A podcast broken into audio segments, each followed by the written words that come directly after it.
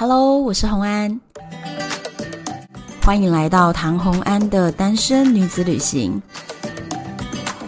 在这里，你会听到关于一个女生旅行会遇到的各种奇遇，一个人旅行的技巧，当然还有异国恋情。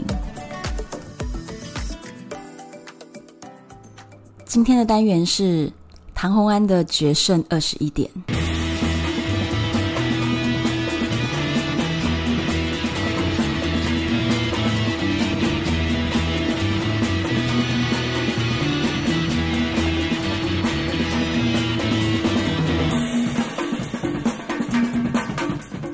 Hello，朋友们，我们又回到了赌场的单元，大家是不是很期待呢？因为之前呢跳过了一集赌场单元之后，大家就是纷纷留言，所以你看，我现在赌场单元无论如何都会先录起来，绝对不会因为我自己出去玩啦，或者是年底的假期啦，耽误了赌场的单元，绝对不会让你们失望的。OK，那我们现在就要讲到我们在新加坡发生的事情。大家这样想说，是不是我的故事已经要马上进到我如何变成黑名单了？还没好吗？我跟你讲，现在的进度大概只到这本书的三分之二而已。因为我在新加坡其实发生了非常非常多的事情。我不知道大家有没有听出来，其实我在韩国和首尔的时候，其实都还算是很菜鸟的阶段。可是到了新加坡之后，由于要用自己的钱来算牌。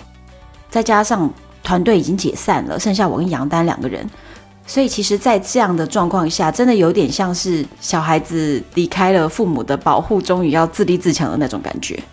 所以我在新加坡算牌的阶段，是学习到非常多东西，观察到非常多东西，而且进步很多的一个时期。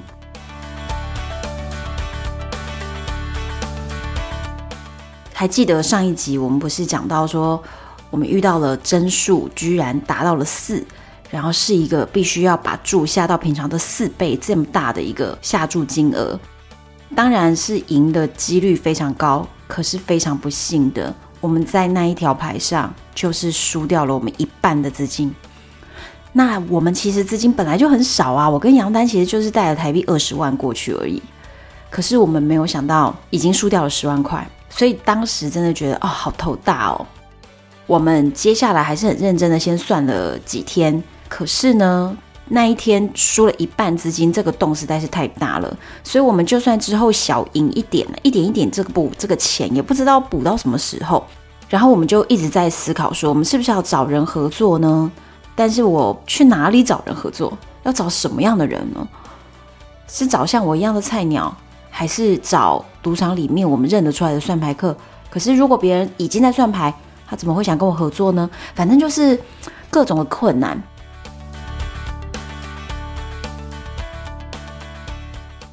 那我来说说当下呢，新加坡金沙赌场里面到底是一个什么样的状况？这个状况真的是只有算牌客观察得出来，普通人你就算在同一个时刻跟我待在那个赌场里，你甚至不知道赌场当中如何的暗潮汹涌。首先呢，杨丹因为他之前有去 Las Vegas 执行过一些任务，所以他认得大概两岸的一些算牌团队，他是认得那些人的。然后外国人他也认得，他陆陆续续的认出了几位算牌客，是因为那是曾经见过的面孔。那我呢，就是已经进步到我发现，当我在等那个 Seven 那张牌的时候，诶，旁边的人也会露出嘴角上扬的表情。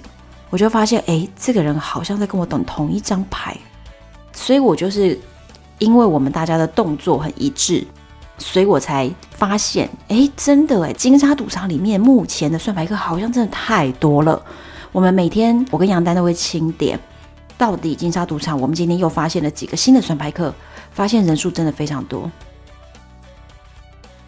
大家还记得吗？当时啊。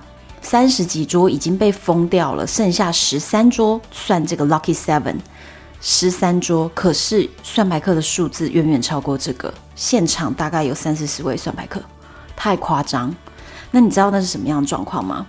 就是啊，好像每一条牌只要出现的时候，新的牌准备要开始的时候，那也就是算牌客要准备就位，因为我们算牌要从头开始算。如果你要切牌，你也必须在一开始就看到它露出了底牌。所以只要有新的牌要打开的时候，你会发现哇，瞬间五六个人围着那张桌子，真的很像秃鹰在旁边盘旋呢。我们都觉得好尴尬，赌场应该会觉得很奇怪，为什么我们这些人很像秃鹰找到了猎物，找到了尸体这样子？就在我们发现的状况是这样子的时候呢，当天我刚好就接到了乔瑟夫的简讯。乔瑟夫就是我说那位意大利情圣级的那位世界冠军，他就约我说：“哎，我是乔瑟夫，今天晚上出来吃饭好吗？”我跟杨丹都决定我们要去跟乔瑟夫碰个面，因为再怎么说，我们是一定可以打听到一些消息的。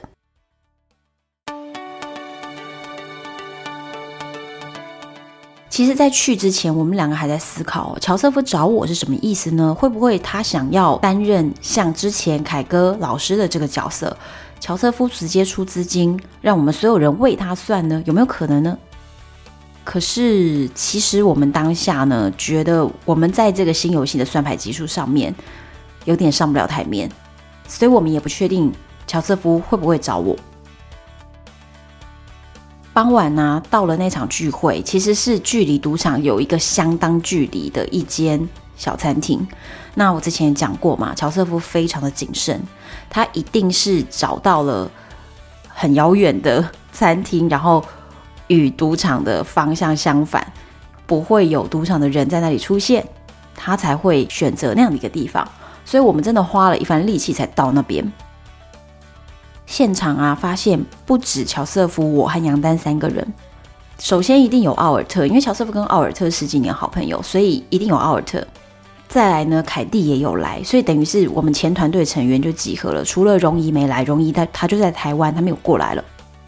再来呢，就是多了三位台湾的男生，那其中一位我其实在赌场已经认出他了，我就跟他们打招呼说：“哎，请问你们是？”他说：“哦，我们是台湾团队的。”哎，我回想到。之前他们讲说，为什么凯哥的团队一进到新加坡赢了一大笔之后，发现有另外一个别的团队的台湾人被黑名单，那他们觉得局势不太妙。那后来桌子又封，所以他们才当天就决定解散团队。当时被列黑名单的一位台湾人就是他们团队里的人。哦，好，我把这个故事给兜上了。原来凯哥在前面跟我讲的事情，并不全然是骗我的，其实有一些部分也是真的。唉。赌场的世界就是这样，你很多时候真的不知道哪些是真，哪些是假，你就是要不断不断的去回想他前面跟你怎么说，后面又怎么说，就是一个充满谎言的世界。那总之那天在聚会上，我遇到了那三位台湾人，他们是别的团队。那当然也是我才知道，哦，原来台湾也有人在搞算牌这回事，我也蛮惊讶的。吃饭其实大家不是很认真的吃饭。关键是什么呢？其实今天原来是乔瑟夫约大家来瞧事情，瞧什么？就是我所说的，所有人像秃鹰一样围在一张新的桌子旁边。赌场怎么会没有发现？再这样下去，所有人都会被列黑名单，这实在是很危险的一个状况。所以大家在瞧说，哪些人要打算牌，哪些人要打切牌，再来是规定时间，每十二个小时我们怎么做群组的分配。因为其实现场就是只有十三张桌子，这个桌数非常少，所以一个团队进去算都已经够了，何况你有那么多组人在同时抢，这实在是很危险。乔瑟夫当下就开始一组一组的确定，大家决定要算什么东西，是你要算牌还是切牌？有的人呢资金够，有的人资金不足。那资金不足的人，你压到那注上了，你又打不满，你让不让别人加在你的注上，跟你同桌打，能不能？还是不给？就是大家来瞧这个细节。那台湾的两个男生就说：“我们退出切牌，我们只算牌，因为他们觉得他们切牌的技术不好。”那我当下就跟杨丹讨论，切牌是要怎么样切？就是一张黑卡切下去，一定要刚刚好是五十二张。那这个东西到底我们有没有办法练成？因为现场我感觉真正技术好的人都在算切牌，奥尔特、乔瑟夫他们都是在用切牌。所以切牌赢得快，赢的倍数高，你又不用花那么多时间。想一想呢，切牌的技术我们必须练。那凯蒂就说他要切牌，然后他也要自己算牌，所以他从头到尾就是单打独斗，自己切自己算。那这时候就有人问他说：“那你那边资金够吗？如果你资金不够的话，其实我们大家就是跟着你下嘛。你又打不满的话，凯蒂坚决不愿意。他说：我自己算，我自己打自己的，我下不满了，你们也不要来下我的。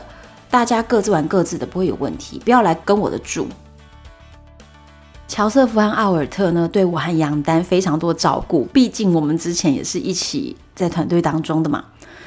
他就说我们的金额这么小哦，然后还要自己算牌，那干脆呢，如果我们正在旁边找来找去找不到桌子可以下，那他如果那个时候刚好有住，反正就是刚好，如果我要赚钱的时刻你在旁边的话，他打个 pass 让你过来，那他让我们下一百新币，可以跟他的住，那意思就等于是。他切牌，他算牌，他辛辛苦苦做了这么多，到最后我们一起来捡个现成，那有点像是分红的意思。所以其实我们非常非常感谢他愿意把这样的机会拉了我们一起。那其实啊，我对于这一场利益分配的会议也算是大开眼界。因为我们没有想到呢，我们这么莫名其妙的居然被叫去参加这样的利益分配会议，我们也没想到这个漏洞啊，居然已经吸引到世界各地的玩家都来注意，所以才导致人这么多，多到我们必须开会瞧一瞧。我们当天呢也直接做了一个规定，就是呢，一张桌子上只能有一位算牌客。不要大家坐在同一张桌上，桌子热了一起加住，桌子冷了一起离开桌子，这样非常容易引起赌场注意，所以就有这样的一个规定。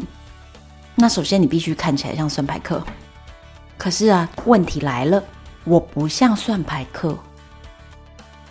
嗯，据他们对我的观察是说，很多算牌客在有一张新的桌子要开的时候，他们真的眼睛燃烧出火焰，就觉得哦，赚钱的机会来了，然后整个人就像着了火一样。牌出来了以后，他们赢到了钱，就是那种势在必得的那种表情啊。那但是我对于赌这件事情好像特别的冷感，所以在这个状态下，我都没有什么很激烈的情绪或表情。所以其实很多算牌客，如果他们没有跟我开过联合会议的时候，他们认不太出我。所以虽然有了这个规定，就是有了算牌客我就不能上桌，可是常常是我先上了桌，别的算牌客认不出我，他们就会坐上来。这个事情后来造成我一点小小的苦恼啊。我不知道大家觉得哦，有算牌客的气质，你们觉得这样的一个气质到底是好还是不好啊？其实我虽然没有算牌客的样子，所以造成我在上桌的时候呢，会有一点小问题，就是别人会来跟我抢这张桌子。但老实说，我并不想要我的身上沾染了一个算牌客的气质，或者是说一个赌徒的气质。我其实并不想。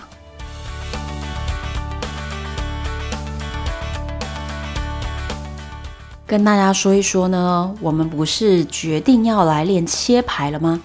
那我跟杨丹决定怎么练。我告诉你，练切牌也是有一些细节的哦。这个切牌啊，首先你们知不知道有所谓的标准牌？什么叫做标准牌？就是呢，全世界的赌场其实有一个规定，就是牌要有多厚，用什么纸张，它的滑的程度，就是那个触感滑不滑，也都是有做一个统一的规定的。所以呢，我们虽然在书局可以买到各式各样大的、小的、厚的、薄的、塑胶的、纸的各种各种的扑克牌，但是。赌场是有规定标准牌，而且这个是全球赌场的规定。我刚刚说的规定里面就是包含了它的纸张尺寸、它的倒圆角纸的厚度，还有包含它表面的那个光滑的膜。好，这些条件，所以印刷上你是可以自己印你自己的图案的哦，只要你符合刚刚我说的那些条件。那全球赌场的牌，即便长得不一样，它摸起来都一样。那我们能不能买到这样子的牌呢？赌场的牌是绝对不会外流的，因为很多赌场的牌它在里面还加那个感应条码。那一般人如果想要摸到一个跟赌场一样触感的牌，只有两种品牌，一个叫做 B 蜜蜂，另外一个牌子叫做 Bicycle 脚踏车，所以就是 B and Bicycle 这两个牌子。就是所谓赌场的标准牌。既然我们要练切牌，你一定要找到标准牌，才有办法练切牌。不然你自己拿书局的厚度又不一样，你自己在家里练那个厚度，一眼看到那个厚度，切下去五十二张没有错，你练得很自爽。然后你到赌场发现，诶，牌的厚度不一样，那你切出来张数就不对了。所以首先我们第一大困难就是我们在新加坡如何找到标准牌。二零一二年的新加坡，当时并没有这么好的网络的一些资讯，没有那么多。然后当时我们还在用 iPhone 三，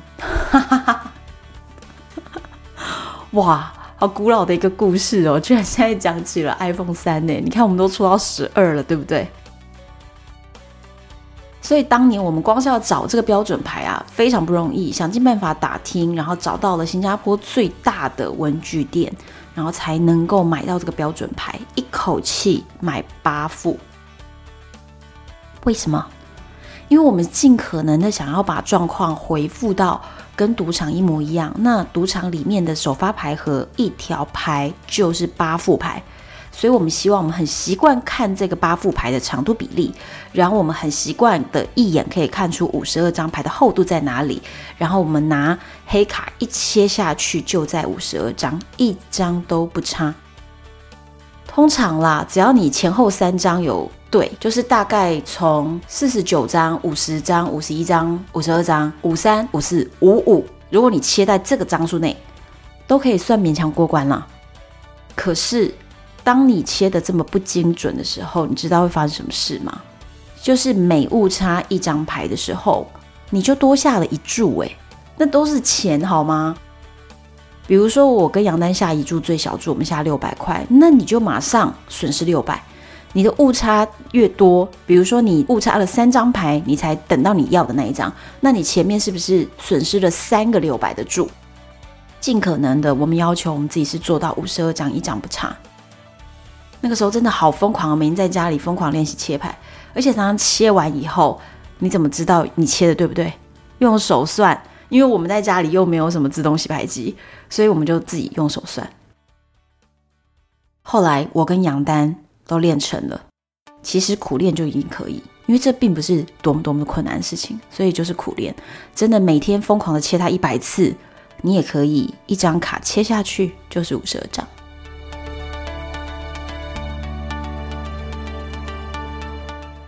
由于呢，花自己的钱在赌场里面算牌啊，心态是不一样的，所以呢，我算牌的技术在新加坡大大提升。那一开始其实我有时候算不过来，我还要偷偷拿出手机来按出计算机乘除一下。那但是后来我已经进步到我同时可以分心算两桌的程度。那这个是已经被奥尔特跟乔瑟夫肯定的一个能力，因为他们看我同时算两桌，觉得我算的还不错。甚至后来还有邀约我，问我要不要去美国跟他们继续算牌。在这段期间内呢，由于我天天进场至少八小时，我就发现了赌场里真的好多熟面孔啊！我之前有聊到过，新加坡呢，其实他们自己限制了自己的国民，只要进赌场呢，就是要付一百新币，相当于台币两千三嘛，还没赌就让你先输。成功的降低了大家去赌场的意愿。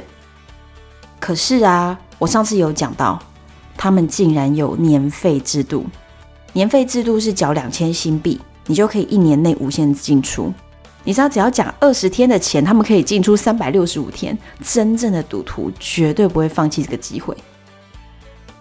那这些赌徒很妙哦，他们每天就像上班一样哦，穿着像一个上班族。也就很像在银行里工作的那个样子，就是白衬衫加上一个黑色的西装裤，甚至很多人身上还带着识别证。所以我第一天其实刚进赌场的时候，凯蒂就提醒我，他说你穿得太漂亮了。其实我就是穿了一个皮夹克，或者是衬一个洋装，大概这样。这样的一个装扮在澳门是绝对没有问题的，但在新加坡的金沙赌场里面，就非常明白地显现出。你是一个观光客，因为当地人都穿上班服装直接来，所以有时候你真的有一种错觉，你到底是待在赌场还是待在银行？因为你周边感觉都是银行行员。那这些人呢、啊，已经在赌场中最热门的百家乐区域呢是常客了嘛，所以每天呢互相看，大家看来看去都看得熟了。那但是他们不太确定知道对方的名字，就常常在那边喊说：“哎呦，帅哥你来喽！”甚至很热门的时候，比如说两张桌子都非常疯狂的有一条龙出现，一条龙就是比如说庄连续开了十几次，或者是闲每次开了连续开了十几二十次，所以他们就会说这个叫做庄的一条龙，或者是闲的一条龙。这个时候他们疯狂要追住的时候啊，甚至两边跑都来不及，因为每一个桌子外面会围三圈的人啊。可能有五六十个人围在一张桌子旁边，你根本挤不过去，所以这些人熟门熟路的就会开始说：“哎，美女，你帮我下一注啊，帮我下。”然后就马上把那个筹码传过去，还可以这样传来传去，传递筹码下注。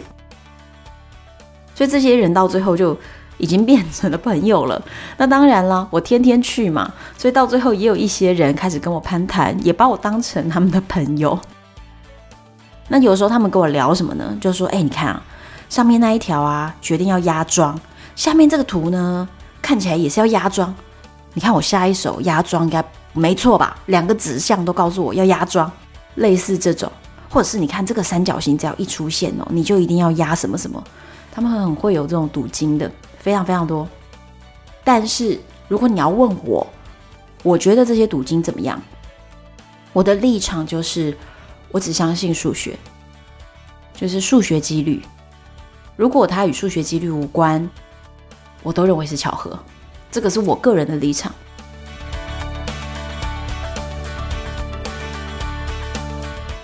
后来呢，有一天呢，乔瑟夫跟奥尔特呢就告诉我说，我们的赌场里面出现了一组澳门来的团队。诶，这个是我们在开那个利益分配会议的时候还没有出现的人哦。然后他说。澳门的那组团队是冯先生的团队，总共五个人，其中有一位是他老婆。我真的很惊讶，因为我当时已经自认为我可以辨别赌场里面谁是算牌客，谁不是了。但是直到他们传讯息告诉我的时候，我不知道多了这一组人。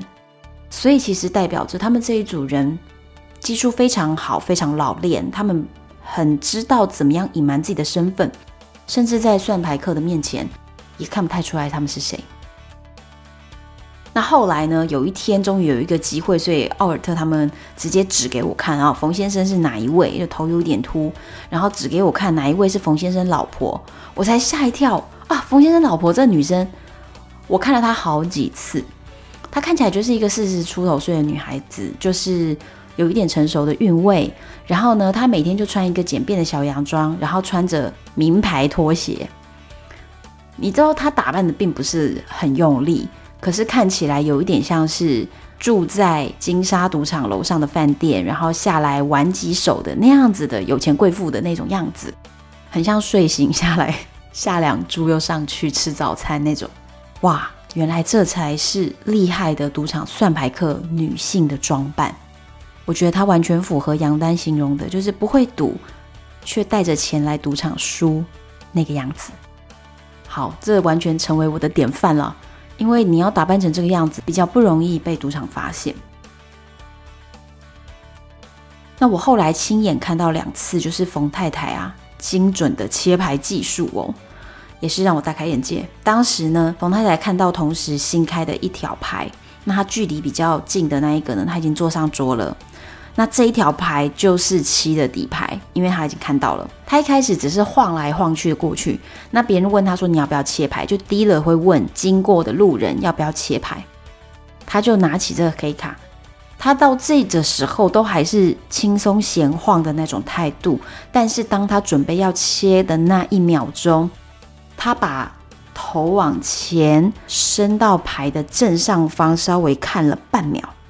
就是从正上方看，因为其实切牌你一定要从正上方，你才看得出来那个牌的厚度啊，你不能斜斜的看呢、啊。所以他有半秒钟稍微这样子探头看了一下，然后瞬间切下去五十二张，太厉害了。接下来就马上看到他赢了，他真的是超专业水准。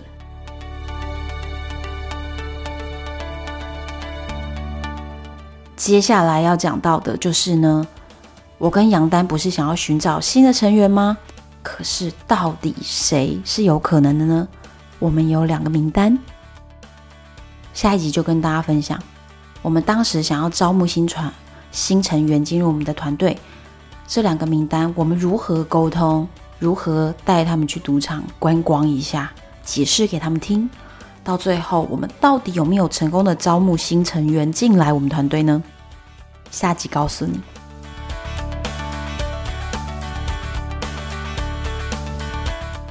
谢谢大家收听今天的单身女子旅行赌场黑名单的单元。想要听什么样的内容？留言告诉我，可以在 Apple Podcast 上面直接留言，或者是到唐红安的粉丝专业、唐红安的 IG 都可以留言给我，我都会亲自回复你，或者是在之后直接在故事中跟你分享。敬请期待下一集，我是红安。拜拜。